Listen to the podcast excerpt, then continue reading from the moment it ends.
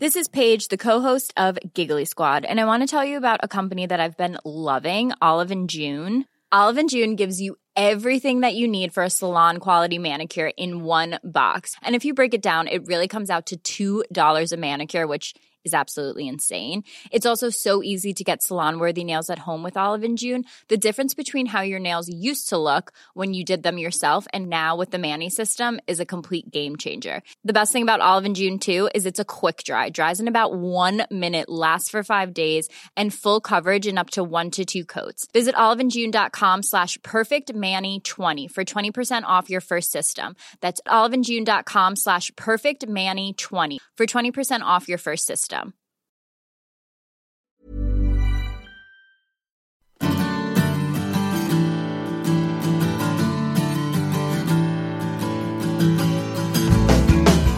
Hola a todos y bienvenidos a un nuevo episodio del podcast de Hannah Fernández, A Guide to Live Well.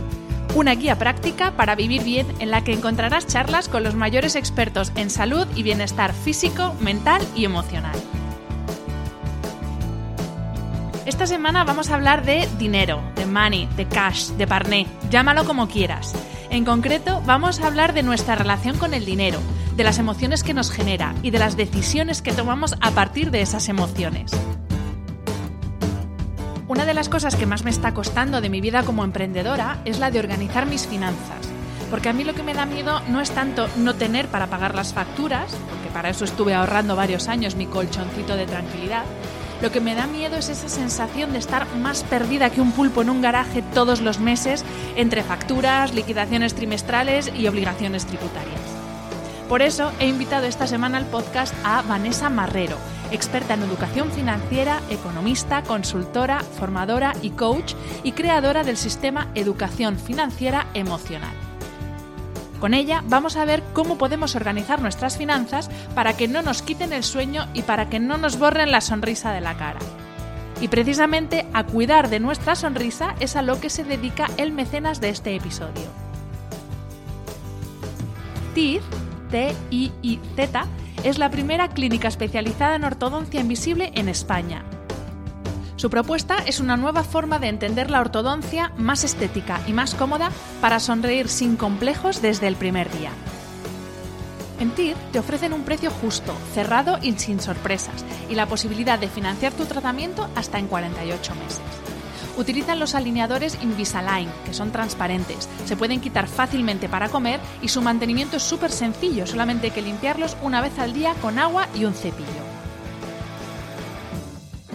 Gracias a la tecnología 3D puedes obtener una simulación de cómo va a ir evolucionando tu sonrisa hasta el final del tratamiento.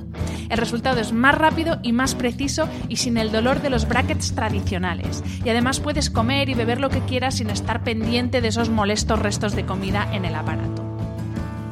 En el episodio vas a escuchar a Vanessa hablar varias veces de nuestra actitud hacia el dinero y desde luego todo, hasta las dichosas liquidaciones trimestrales, se llevan mejor con una sonrisa. Gracias a ti tendrás siempre tu mejor sonrisa. Descubre más entrando en tiiz.es. Tienes el enlace en las notas del episodio. Y ahora sí, vamos a escuchar a Vanessa. Bienvenida Vanessa y muchísimas gracias por aceptar la invitación a este podcast que no sabes las ganas que tengo de charlar contigo. Wow, muchísimas gracias, Ana. Vamos, estoy encantada y me siento súper honrada de estar aquí. Tenía muchísimas ganas yo también de venir. Gracias, de verdad.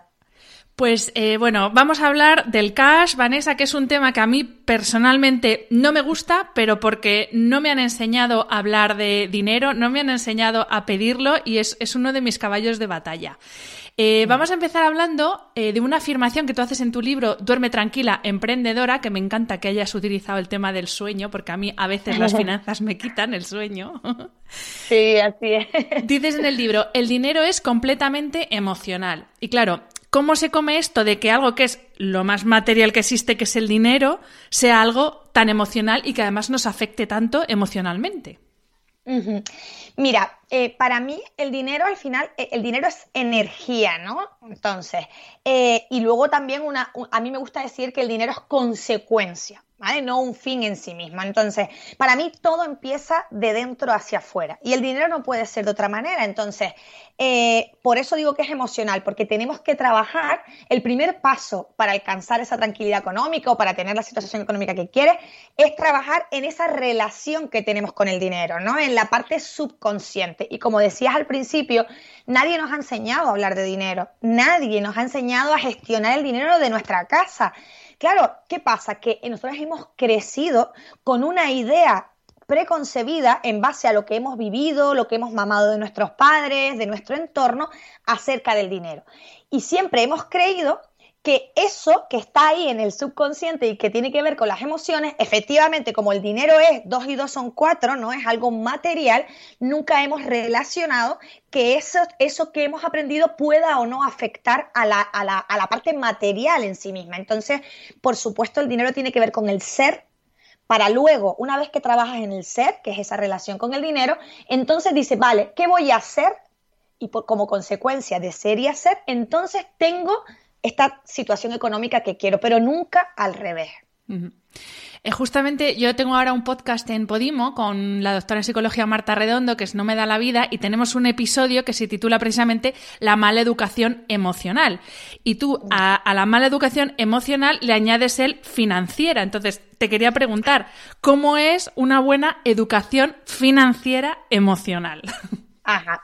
Sí, mira, precisamente al hilo de, esta, le puse este nombre, educación financiera emocional, que, a mucha gente le llama la atención porque es como finanzas emocionales, ¿de qué me estás hablando, no?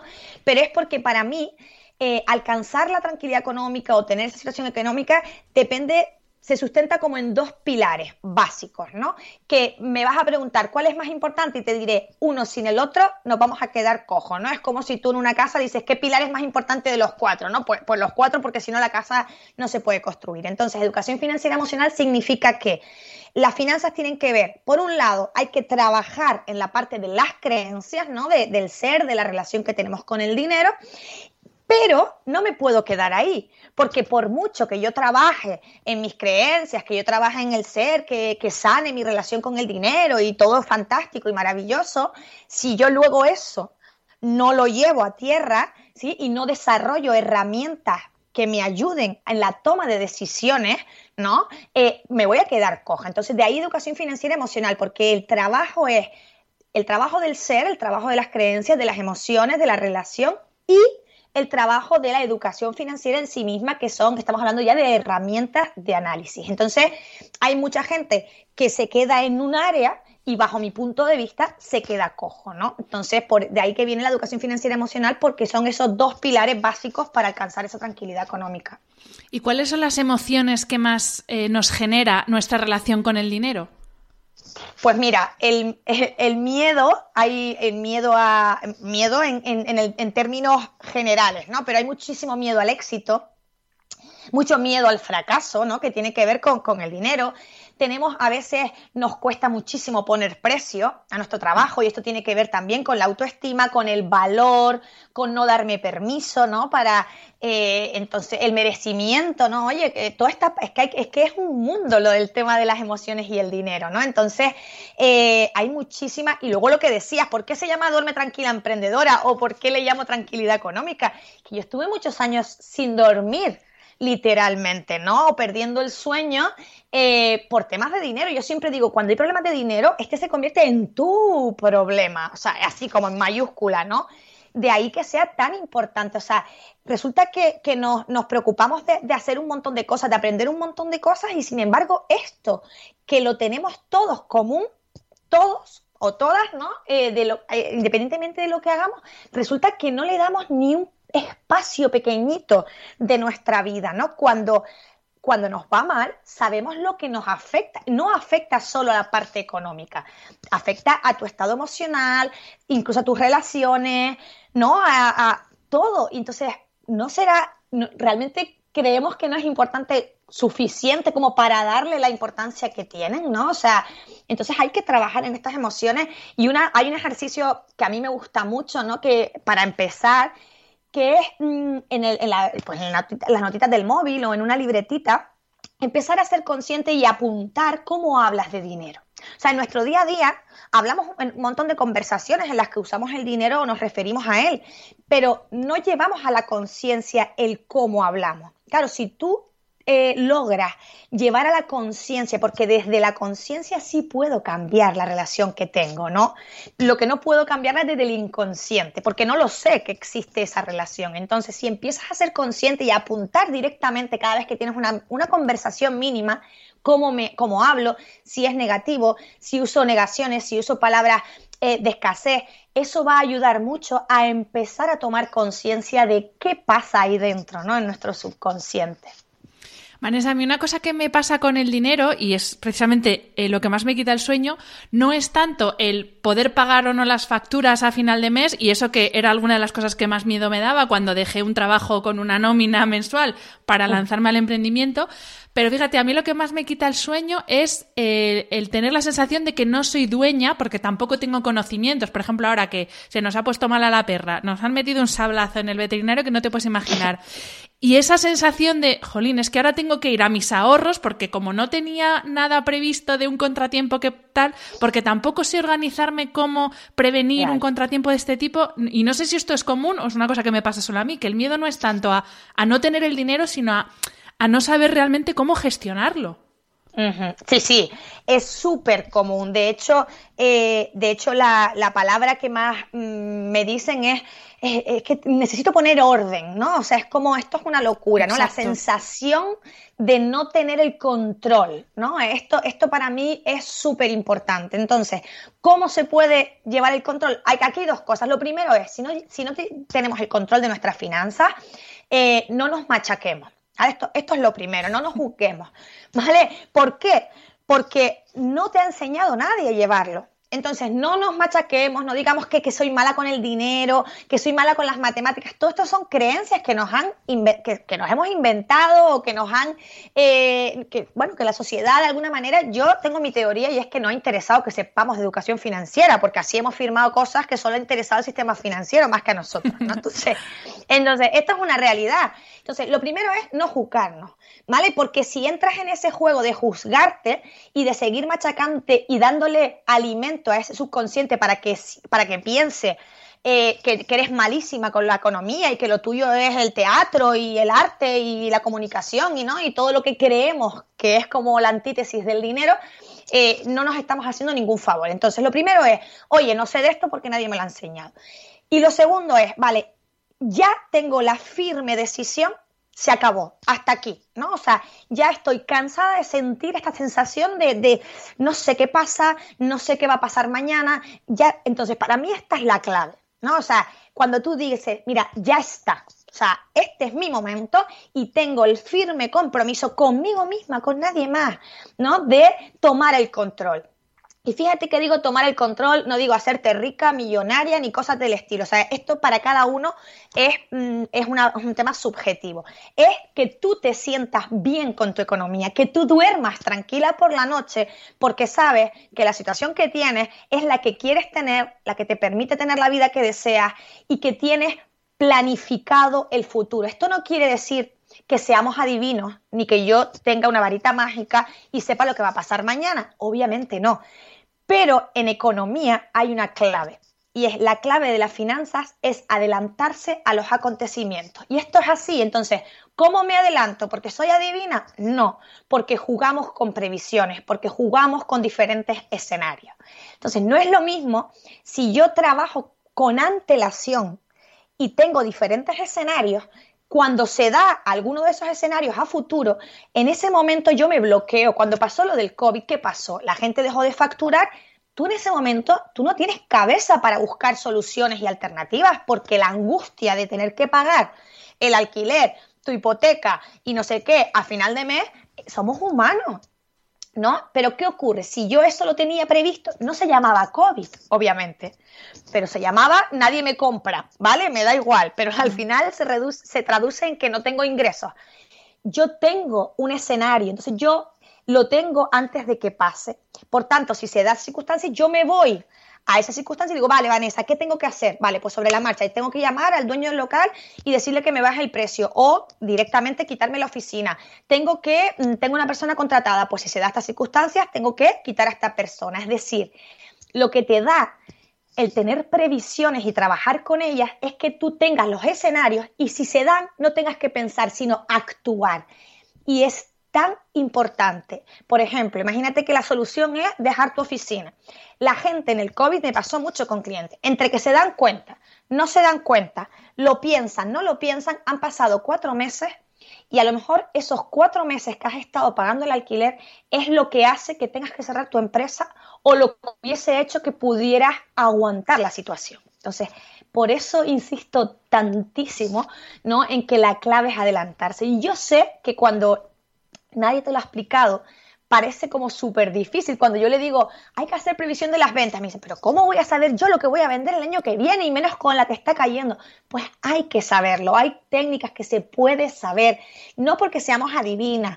Y además, tiene que ser flexible, no quiere decir que yo hago un presupuesto hoy y ya está y lo firmé ante notario. No, es como un mapa, una hoja de ruta, es trabajar con la tranquilidad de que yo soy la que marco el ritmo, ¿no? Y no al revés. Mm, qué importante, sí, sí, sí. Em, hemos hablado, Vanessa, de cómo afectan, eh, bueno, cómo nos afecta el dinero a nuestras emociones, pero ahora te quería preguntar a la inversa, ¿cómo afectan las emociones a nuestras decisiones económicas? Y no me refiero ya a, pues, un día que te encuentras de bajón y dices, va, me voy de compras, no, sino digo a decisiones gordas, de me compro una casa o no me la compro, eh, cambio de trabajo, lo dejo todo y emprendo, o sea, decisiones que pueden ser trascendentales en, nuestra vida. ¿Cómo nos afectan nuestras emociones en esas decisiones? Bueno, esto dependerá como todo, ¿no? Como lo de, lo de, las emociones dependerá un poco de cada persona, ¿no? Pero en teoría, a mí, fíjate, las emociones por un lado, si yo pienso que soy mala con el dinero, por ejemplo, ¿no? Tengo esa creencia, porque imagínate, yo nos han dicho, es que yo soy de letras, ¿no? Que parece que tienes que ser como un, no sé, un gurú de las matemáticas para que se te den bien las finanzas.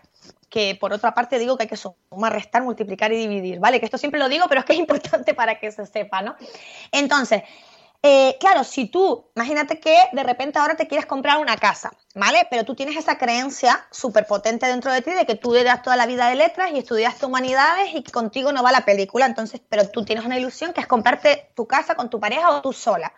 Entonces yo voy a firmar la nota. ¿Qué pasa? ¿Qué hace las, qué, ¿Cómo afecta esa emoción? Muy importante. Para empezar, vas a ir a tu banco de toda la vida le vas a pedir la hipoteca y si te la da, le vas a dar las gracias encima como si estuviera haciendo el favor de tu vida. O sea, pero tú no te vas a preocupar, ¿no? De ir a tres bancos a preguntar para saber si el tipo de interés que te están ofreciendo es bueno o malo, si tienes capacidad de negociación, ¿no? Si de repente, oye, te interesa más, mm, pues dar un 20% de entrada o de repente, no, oye, mira, no me, me interesa más esperar un año y dar un 30% de entrada porque me voy a ahorrar X intereses, oye, mira, eh, voy a firmar una hipoteca a 20 años, pero mi objetivo es que cada año el 10% de lo que gane lo voy a dedicar a eh, cancelar hipotecas. Es decir, las emociones que yo tengo y sobre todo las creencias, ¿no? Más que las emociones, afectan a cualquier decisión que vamos a tomar. Porque claro, si mi subconsciente no le da importancia al dinero, porque yo he aprendido toda la vida que el dinero no es importante, ¿no? Que lo importante es la salud, por supuestísimo que lo importante es la salud. O sea, y no seré yo jamás quien diga lo contrario, porque la salud es lo primerísimo. Pero también sabemos que el dinero también es importante. No decimos que sea lo más importante, ni muchísimo menos.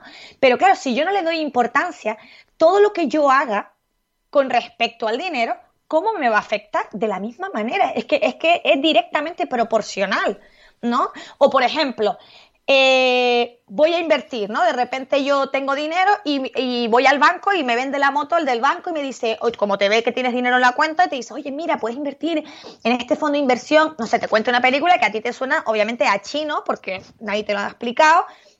Claro, ¿qué pasa cuando no tenemos, eh, cuando yo tengo esa creencia de soy malísima? Que yo me voy a creer lo que me diga el otro porque no me siento capacitada, ni me siento que yo tenga la, eh, que yo tenga ni siquiera el derecho ¿no? A, enterarme de qué va la película para poder hablar de tú a tú. Y luego nos da mucha vergüenza. Es como, qué vergüenza, ¿cómo le voy a decir a este señor, a este señor del banco que no sé esto? Perdona, O sea, el señor del banco probablemente no lo sabía hasta el otro día, porque hasta que no sale el producto no se lo explica él tampoco. Y la mayoría de las veces saben lo mínimo indispensable. Entonces, no tengamos vergüenza.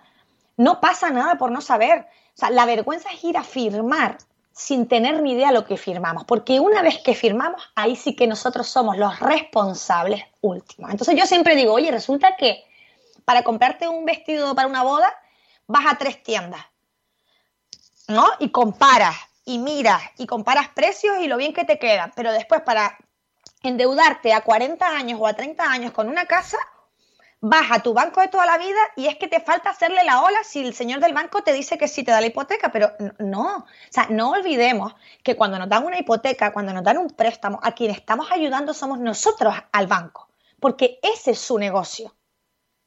Es decir, no me está ayudando el banco a mí. Y, y esto que parece muy sutil, lo cambia todo, porque cuando yo voy en una actitud sumisa al banco pensando que me está haciendo el favor de mi vida, ¿sí? Yo pierdo todo poder de negociación.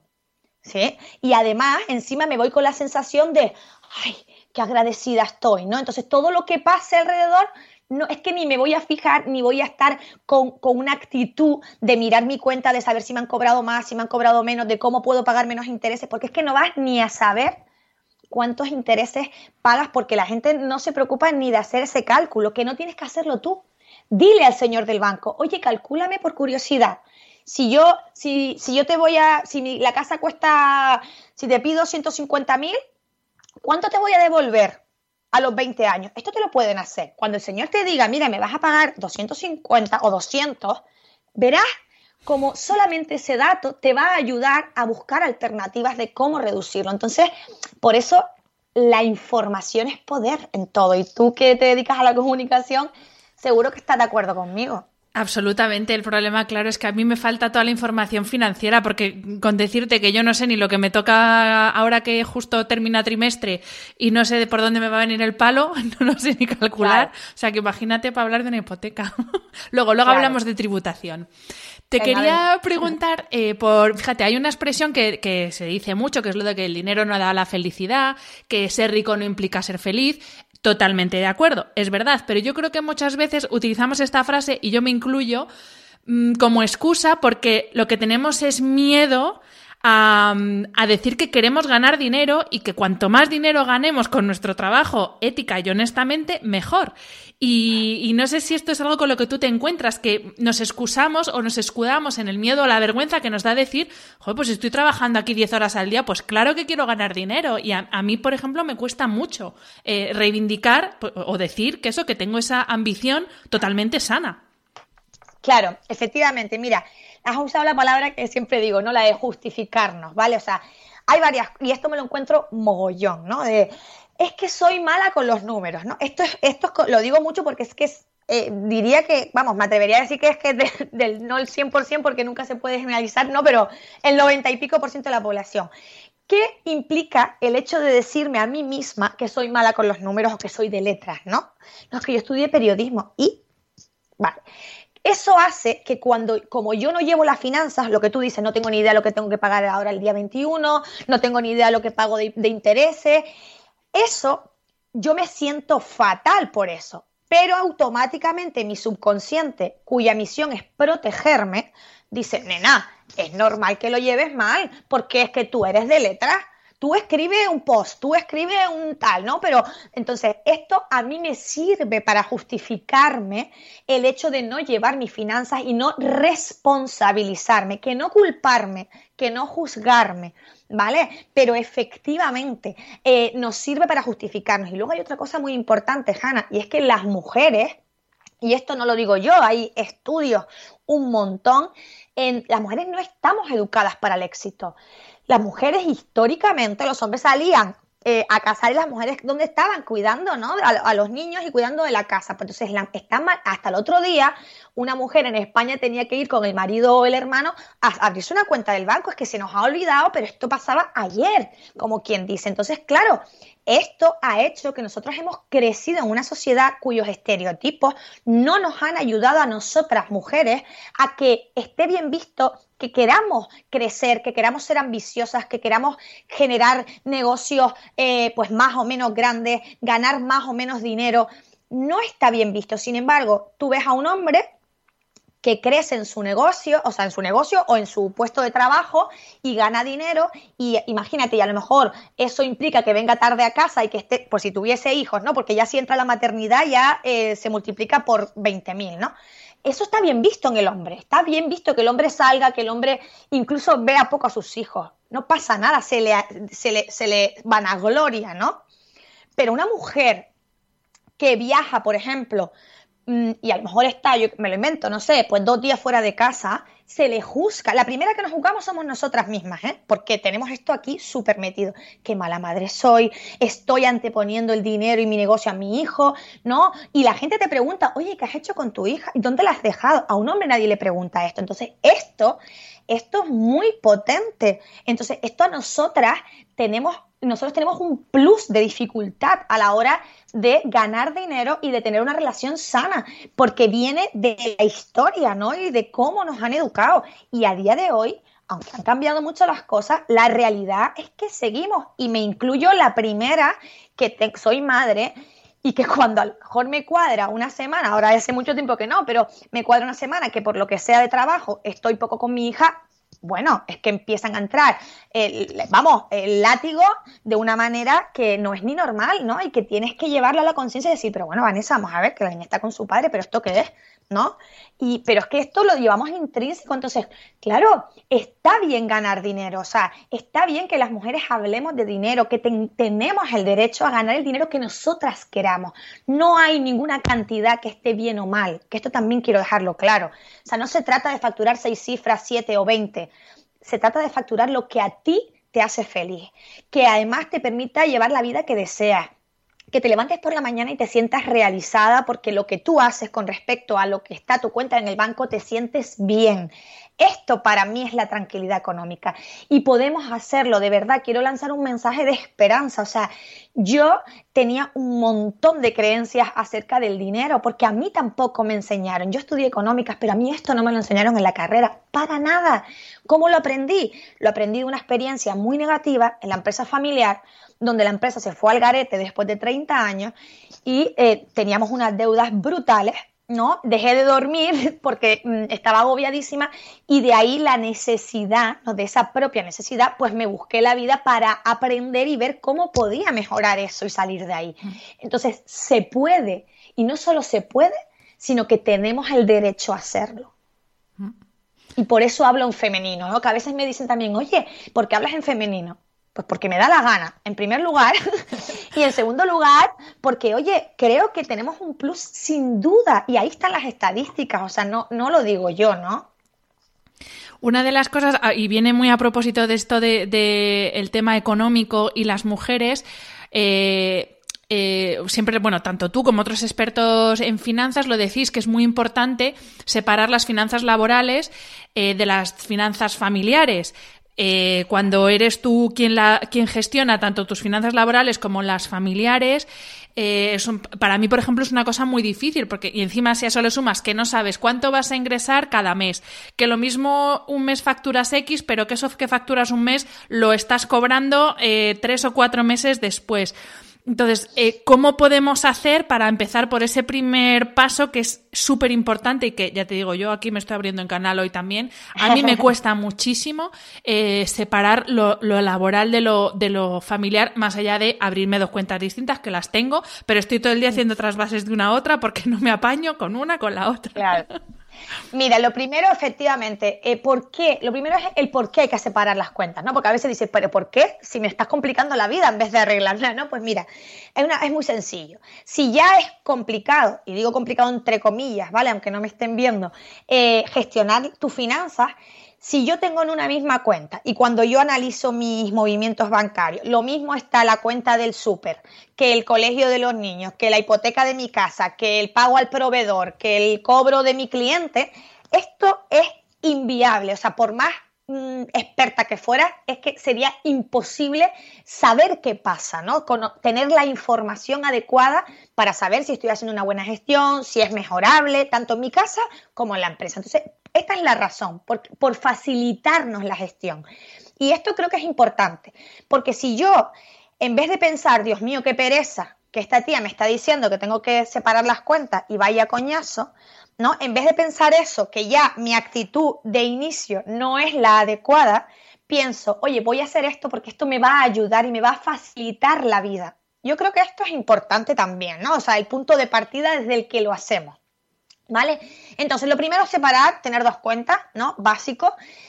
Entonces, en la cuenta tú te tienes, hay que, hay que ponernos una nómina, ¿vale? las autónomas tendemos a mm, pagar a todo el mundo y luego ya veré si sobra y si eso ya veo si cobro yo algo, ¿no? O voy cogiendo 100 euros ahora, 200 aquí, ¿no? Entonces, lo primero que hay que establecer está claro y no quiero con esto parecer que, oye, nada más empezar un sueldazo. No, esto no es cierto, ¿vale? Todo tiene su tiempo, todos los negocios tienen sus, sus tiempos, no es lo mismo lo que vas a poder cobrar, pues cuando empiezas que cuando ya llevas eh, tiempo en el mercado, ¿vale? Pero sí que tienes que establecerte un sueldo. Y hay dos cosas en el sueldo para mí que, que debemos diferenciar. Una cosa es lo que el coste, ¿vale? De mi trabajo, y me explico, es decir, ¿cuánto cuesta que una persona como yo, como van, imagínate que yo, vamos a extraernos, imagínate que tú, Hanna, no trabajas en tu empresa y que tú contratas a una Hanna, ¿vale? Para hacer el trabajo tuyo. Entonces, la pregunta es, ok, en el mercado, ¿vale?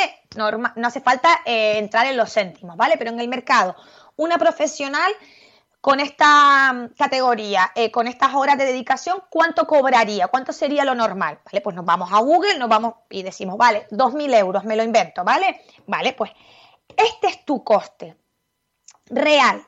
Ahora bien, tú me dices, vale, Vanessa, pero es que yo mm, no puedo cobrar 2.000 euros. Vale, hay dos cosas. Eh, diferenciemos entre el gasto o el coste, que sería esto. Esto es lo que tú cuestas realmente. Y si tú no estuvieras para que otra persona hiciera tu trabajo, ¿sí? necesitarías gastar 2.000 euros en quien sea, en horas de trabajo. Por tanto, esto cuesta y es muy importante para analizar cuánto de rentable es mi negocio. Porque yo puedo tener un negocio no rentable unos meses, un tiempo determinado, pero no eternamente.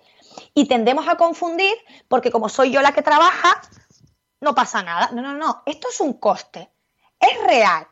Ahora bien, aquí entra lo del pago. La diferencia es, ¿puedo pagármelo o no puedo pagármelo todavía? ¿Vale? Entonces, diferenciemos entre gasto y pago. El coste es real y siempre hay que ponerlo cuando vamos a analizar nuestro negocio para saber si mi negocio es rentable o no, si tiene sentido, si cuánto voy a aguantar. Esto es fundamental y el coste hay que definirlo, el coste nuestro como trabajadora. Y otra cosa distinta es si yo me lo puedo pagar o no. Entonces, si no puede que yo no me lo pueda pagar eternamente, no puede ser, yo tengo que tener un sueldo. A lo mejor ahora estoy empezando y digo, vale, aunque yo cuesto 2.000 euros, pero yo ahora me voy a hacer 1.000 euros porque yo estoy montando mi negocio, yo tengo mis ahorros y yo voy a darle a mi negocio seis meses, un año, vale, perfecto. Entonces tu pago es de 1.000 euros, pero no te olvides que tu coste es de 2.000. Entonces, si yo eh, defino que me voy a hacer una transferencia de 1.000 euros, lo que tengo que hacer es hacérmelo siempre a principio de mes. ¿vale? Cuando entra el dinero. Y tú me dirás, sí, Vanessa, pero es que hay meses que a mí no me entra dinero. Claro, de ahí están las previsiones. ¿Vale? ¿Por qué? Porque nosotros los autónomos hay meses que cobras mucho, meses que cobras poco, meses que a lo mejor facturas pero te pagan dentro de cuatro meses.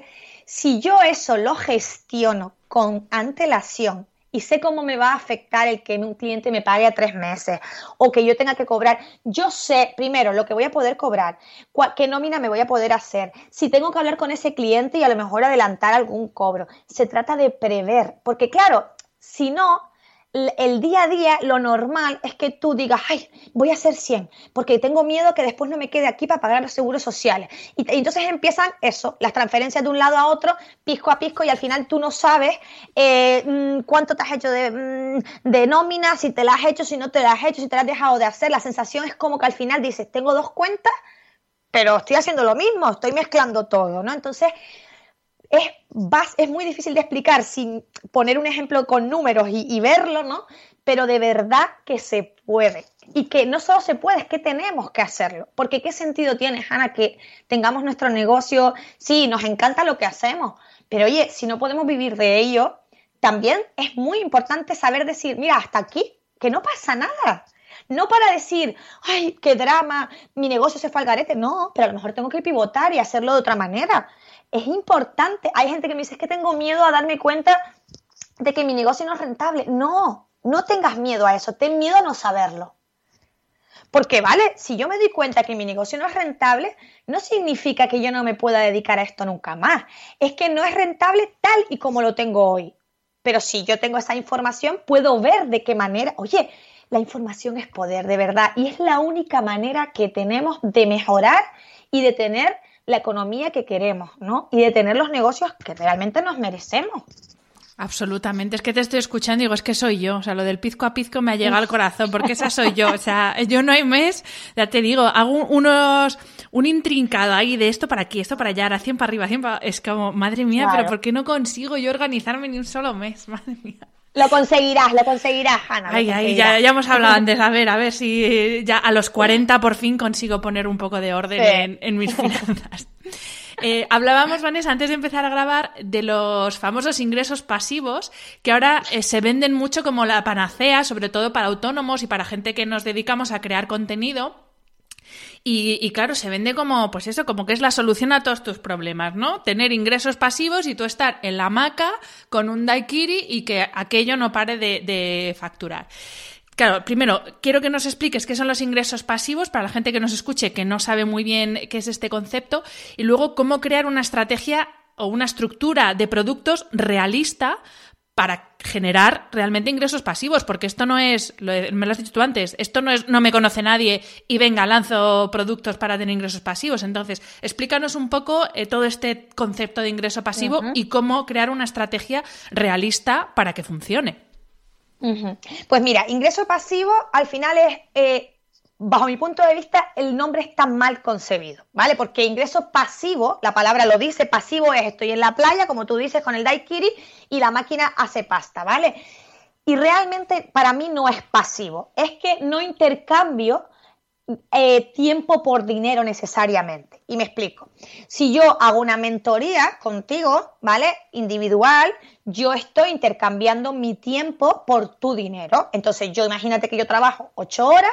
Si yo hago mentorías de una hora, pues yo sé que máximo, máximo, máximo, si no hiciera otra cosa en el día, puedo tener ocho clientes al día, ¿verdad? Eso significa eh, intercambiar tiempo por dinero. Ahí tienes un tope, ¿verdad? Porque ahí yo sé que lo, lo máximo que puedo facturar. Bien.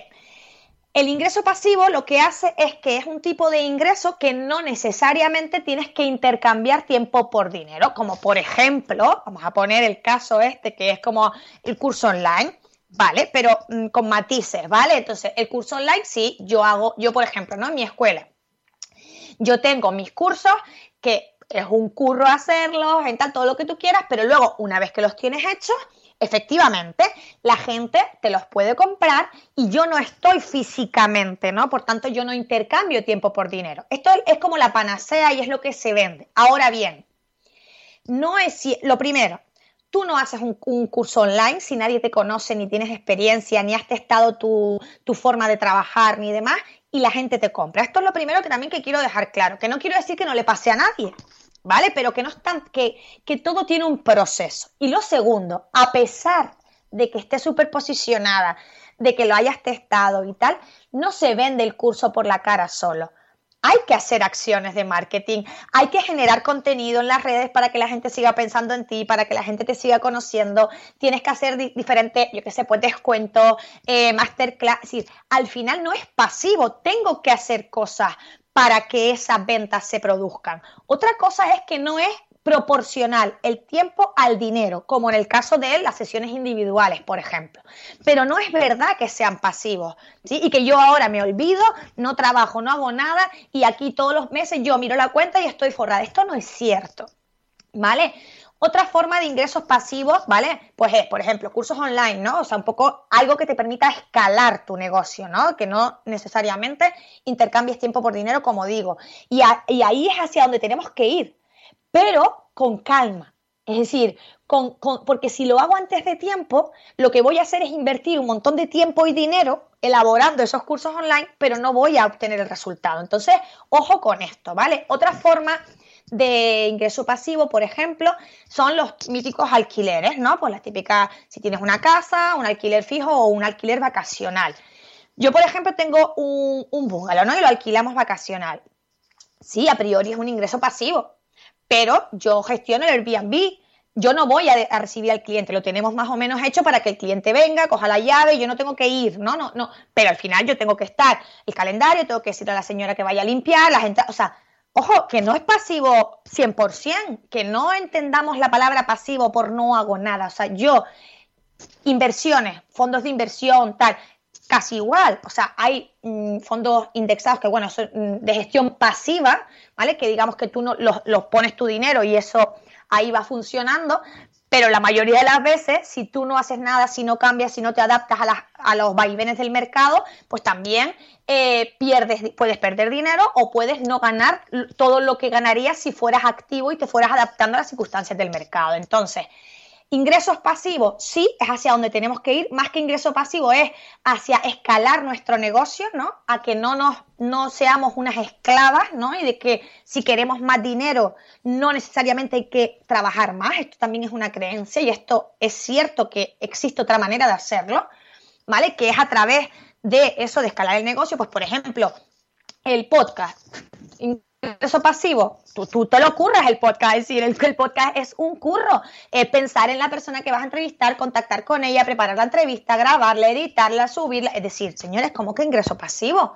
¿No? Y tampoco mm, estoy segura que mm, lo, pudiste monetizar desde el minuto uno, es decir, todo esto tiene un proceso, entonces no creamos las varitas mágicas, eh, todo requiere un trabajo, eh, al final es sentido común, eh, yo siempre digo, el sentido, cuando no entiendo algo, uso el sentido común. Esto tiene sentido, yo, yo no me suelo creer las cosas que mi mente no, no, no, comprende así a priori, ¿no? Entonces, ingresos pasivos, sí, pero no es, para mí el nombre no está mm, bien puesto, ¿no? Porque da lugar a confusión. Sí que es cierto que creo que tenemos que crear negocios, ir hacia lo escalable pero también creo que todo tiene su momento. Yo no puedo empezar un negocio hoy sin que nadie me conozca y no tener experiencia y tener 25 años, haber salido de la carrera y querer montar un chiringuito, irme a Bali y yo no trabajar y que facturar 100.000 euros al, año. Yo no lo conozco cómo se hace. No quiero decir que, no haya gente que lo haya logrado, ojo, ¿eh? que,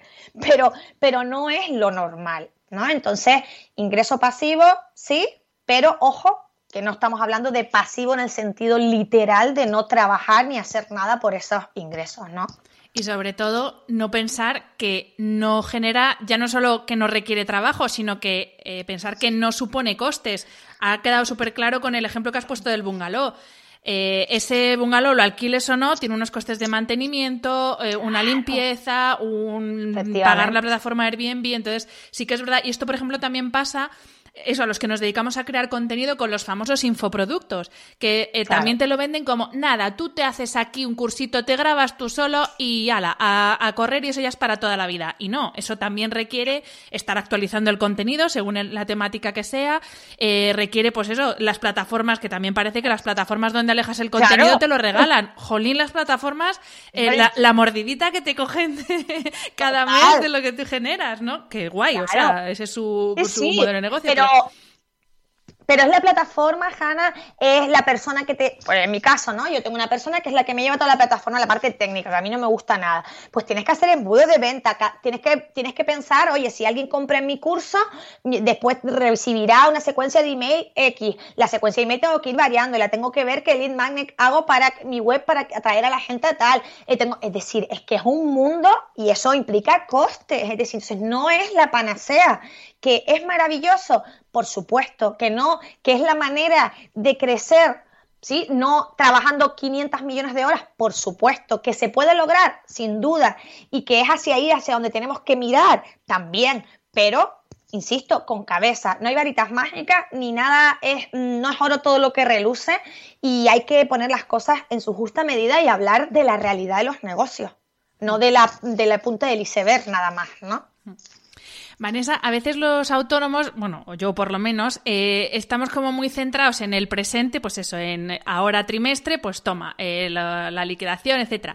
Y pensamos poco en futuro. Pero claro, eh, también es complicado establecer o pensar un plan de ahorro cuando tú mismo no sabes cómo van a ser tus ingresos mensuales porque no tienes una nómina como yo tenía antes, por ejemplo. Entonces, ¿cómo se puede establecer un plan de ahorro pensando en futuro y también, eh, seamos honestos, aquí los autónomos somos los últimos de la fila, nadie se acuerda de nosotros cuando vienen mal dadas, eh, no sabemos, nadie sabe si va a tener pensiones, nosotros yo creo que tampoco, la, vamos, menos todavía. Entonces, ¿cómo una persona que no sabe exactamente qué va a facturar cada mes puede crear o planificar un plan de ahorro? Mira, yo después de usar o, probar muchos sistemas de ahorro, yo a mí era una cosa que me costaba muchísimo lo de ahorrar, ¿vale? Eh, porque siempre siempre invertía, ¿no? Que esto es como, es muy gracioso lo del gasto y la inversión, ¿no? Que depende de lo que a ti te interese, lo llamas inversión o lo llamas gasto, ¿no? Entonces, yo era de hacer mucha formación, es cierto que la formación es una inversión, pero a ver, hasta un punto, ¿no? Porque hay un punto donde no es necesario, entonces es un gasto claramente. Entonces yo era de estas, ¿no? De la que todo, todos los cursos me interesaban, entonces yo nunca ahorraba porque todo todo me lo gastaba, ¿no? Entonces, eh, yo me di cuenta que todo lo que yo había estudiado, todo lo que yo había leído acerca del ahorro era establece eh, cuánto quieres ahorrar, ¿no? O, para, o cuál es el objetivo, vale, X, necesito, no sé, 10.000, vale, ¿cuánto vas a ahorrar al mes? 500. Esto para mí no funciona en nosotras, ¿vale? ¿Por qué? El ahorro es un hábito. Esto es algo que tiene que quedar muy claro. Entonces, un hábito, la palabra lo dice, un hábito tiene que ser que yo lo haga siempre, cada mes. No puede ser que un mes no lo haga, porque entonces ya rompo ese hábito y entonces ya no voy a seguir ahorrando. Entonces, ¿cómo lograr que ese hábito no romperlo cuando no ingreso todos los meses lo mismo? Pues yo lo que he hecho es buscar una alternativa, una forma de ahorro que se adapte a nuestra economía. ¿Cómo lo hago? Yo establezco un porcentaje fijo sobre el dinero que no lo que facturo, sobre los cobros de ese mes. Y voy a explicar la diferencia. Porque esto que es muy, parece sencillo, pero la gente mm, le cuesta entenderlo. Entonces, yo puedo tener, imagínate que yo hoy te contrato a ti, ¿vale? Y entonces tú me, emites a mí una factura eh, con fecha de hoy, pero tú y yo acordamos que te lo pago de tres veces. Entonces, en mi venta, mi facturación es de este mes, porque es cuando se ha emitido esa factura y cuando se ha ejecutado la venta. Pero mi cobro será un 33% este mes, un 33% el otro y un 33% el otro. Vale. Pues cuando hablamos de ahorro, tenemos que hablar de cobros y no de venta. Porque claro, ¿de qué me sirve a mí vender hoy 10.000 si no me ha entrado el dinero? ¿Cómo voy yo a establecer un porcentaje de eso que no está todavía en mi cuenta? Entonces, es establecer un porcentaje. El ideal bueno, yo pongo un 20%, pero no se trata de poner un 20%, de verdad.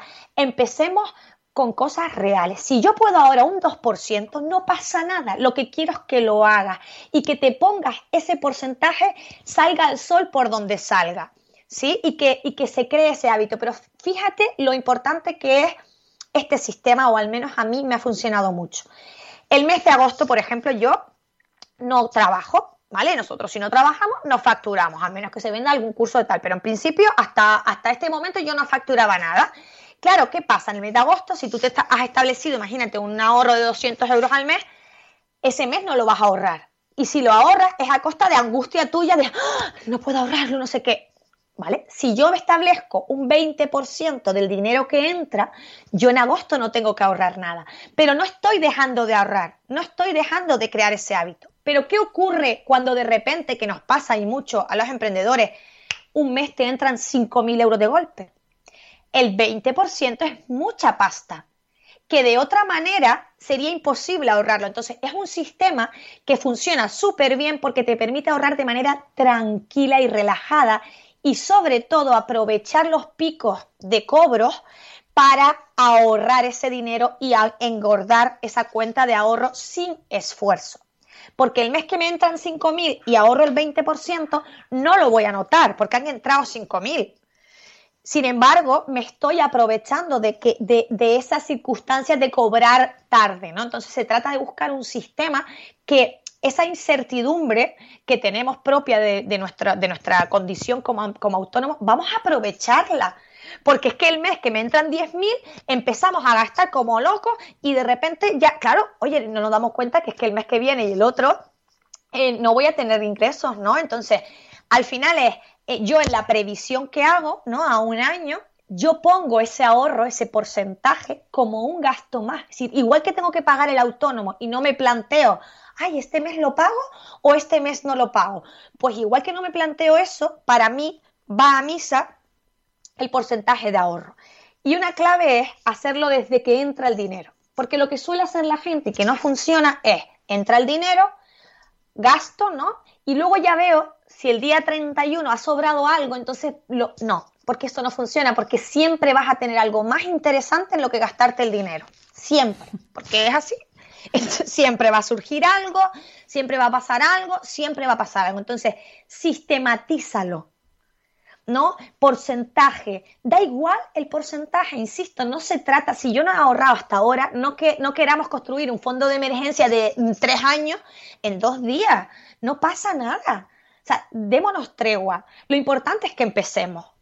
Si es un, con un 2%, es un 2%, pero lo estoy haciendo. Cuando tú crees ese hábito, cuando tu economía mejore, vas a ser tú la que vas a subir ese porcentaje natural, porque vas a ver que es tan sencillo hacerlo, te va a ser tan fácil, tan tranquilo, ¿no? Porque ¿para qué ahorrar si me supone un esfuerzo de tal calibre que me angustia. No se trata de esto, o sea, no podemos mejorar nuestras finanzas si lo hacemos desde un lugar en el que nos angustiamos, nos frustramos, eh, nos enfadamos. No hagamos las cosas así. Hagamos las cosas desde un lugar tranquilo y para eso tenemos que adaptar nosotros lo que hacemos a nuestras circunstancias y a nuestra vida y no al revés, ¿no? Si yo te digo un 20, no es que el 20 sea el ideal, no. Lo ideal es lo que tú puedas. Pero lo ideal es que digas, ya se acabó, yo quiero empezar a construir esto. Y yo ahora puedo con un 2, por lo que sea, está bien. Y felicítate, celebran los logros. Para mí esto también es importante. Si yo nunca he ahorrado y ahora estoy ahorrando un 2%, yo me felicito a principio de mes cuando hago esa transferencia.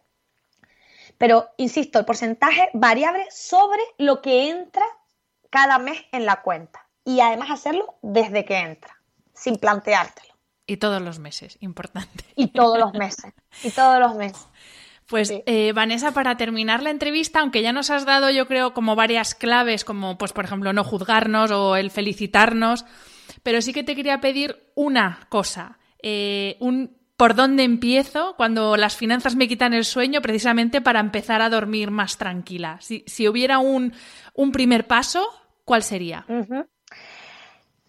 Mira, eh, una pregunta difícil, ¿vale? Pero te diría, lo primero es empezar, la parte de, te voy a decir dos, una de mentalidad y otra de educación financiera, si te parece, ¿vale? Porque como dijimos que son dos patas, pues no te puedo, no puedo contradecirme ahora y decirte solo una porque me quedaría coja, ¿no? Entonces, en la parte de mentalidad, te diría que intentar eh, llevar a la conciencia, o sea, primero es qué tipo de relación tenemos con el dinero. ¿No? ¿Y cómo se sabe eso? Bueno, pues indagando, eh, escuchando cuando hablas de dinero, apuntándolo, siendo consciente si hablas en negativo, si hablas en positivo, si tus palabras son de escasez, si son de abundancia, si cómo eran tus padres, eh, qué se hablaba en tu casa, eh, tu padre tenía un trabajo de estos duros físicamente, siempre había problemas de dinero, viviste algún enfado entre tu familia con respecto al dinero, o sea, todo eso que has vivido, o sea, vamos a detenernos un poquito, porque es simplemente estas preguntas que he hecho de, oye, mirar un poquito en tu entorno, ¿no? Desde pequeño y tal, esto te va a dar una información brutal de, para llevar a la conciencia qué relación tengo. Y desde la conciencia ya yo puedo decidir, mira, esta relación no me está ayudando. O sea, entonces ahí ya podemos empezar un proceso, ¿no? Como cualquier proceso de desarrollo personal, que tú lo sabes bien, es un proceso, no es magia. ¿Vale? Pero es el primer paso para darme cuenta de, oye, esta es mi situación, esto es lo que yo he mamado y ahora decido cambiarlo porque estoy notando que esto a mí no me ayuda. Entonces, en cuanto a la mentalidad, este es el primer paso, ser consciente. Y lo segundo, en cuanto a educación financiera, a finanzas, bajo mi punto de vista, es tomar la firme decisión de querer, pero querer de verdad querer con lo que ello implica, que implica salir de mi zona de confort, implica aprender de cosas que a priori no sé, implica mm, enfrentarme a números y ver cosas que a lo mejor no son las que yo pensaba, ¿sí? Entonces, el primer paso es tomar la firme decisión de decir, se acabó. No, no digo se acabó y ahora quiero tener el negocio mm, de la vida y hacerme, no, se acabó sentir esta sensación de descontrol. Se acabó no saber qué pasa, se acabó no poder tomar decisiones con antelación.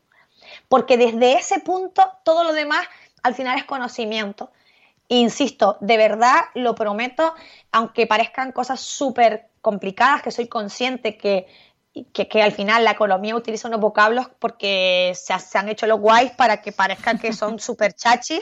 Sí, sí, ¿sabes? Todo lo Wall Street y tal. O sea, ¿por qué ha interesado el sistema financiero? Pues eso, pues ha, interesado para que nosotros creamos que ellos son más listos y que nosotros tenemos que hacer lo que ellos nos digan. Pero vamos a ver, o sea, al final mm, no tenemos que saber nada más que lo que te digo, sumar, restar, multiplicar y dividir. Por tanto, lo primero es la firme decisión de querer hacerlo. Así que te diría que esos son los dos pasos prioritarios. Pues muchísimas gracias, Vanessa. Me ha encantado nuestra charla. Eh, creo que es una de las más necesarias eh, desde el punto de vista personal para mí, una de las que más necesito. Necesito mucha ayuda con este tema. Así que te agradezco un montón, sobre todo que lo expliques eh, desmitificando mucho, tú lo has dicho, ¿no? Que al final parece que lo que quieren es que no nos enteremos para así poder hacer con nosotros lo que quieran. Entonces, eh, te agradezco mucho que, hables con esa sencillez de temas que aparentemente son tan complejos, pero que necesitamos conocer todos porque, porque es nuestra vida. Al final, queramos o no, el dinero es parte de la vida y nos puede ayudar a tener una vida eh, bueno, más acorde a lo que queremos o menos. Así que muchísimas gracias. Nada, a ti, Hanna, ha sido un placer de verdad y un honor estar en tu podcast. Muchas gracias. Y como siempre, a los que estáis al otro lado, mil gracias por escucharnos y hasta la semana que viene. Espero que hayas disfrutado del episodio.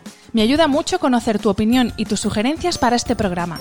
Si quieres escribirme, puedes hacerlo a través de mi página web hanafernandez.es, donde encontrarás las notas sobre cada episodio y recursos adicionales. Y también puedes hacerlo en mi cuenta de Instagram hanafr.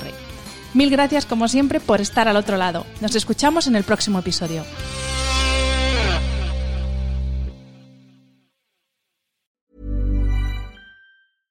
Flexibility is great. That's why there's yoga. Flexibility for your insurance coverage is great too. That's why there's United Healthcare Insurance Plans. Underwritten by Golden Rule Insurance Company, United Healthcare Insurance Plans offer flexible, budget friendly coverage for medical, vision, dental, and more. One of these plans may be right for you if you're, say, between jobs, coming off your parents' plan, turning a side hustle into a full hustle, or even missed open enrollment. Want more flexibility? Find out more about United Healthcare Insurance Plans at uh1.com.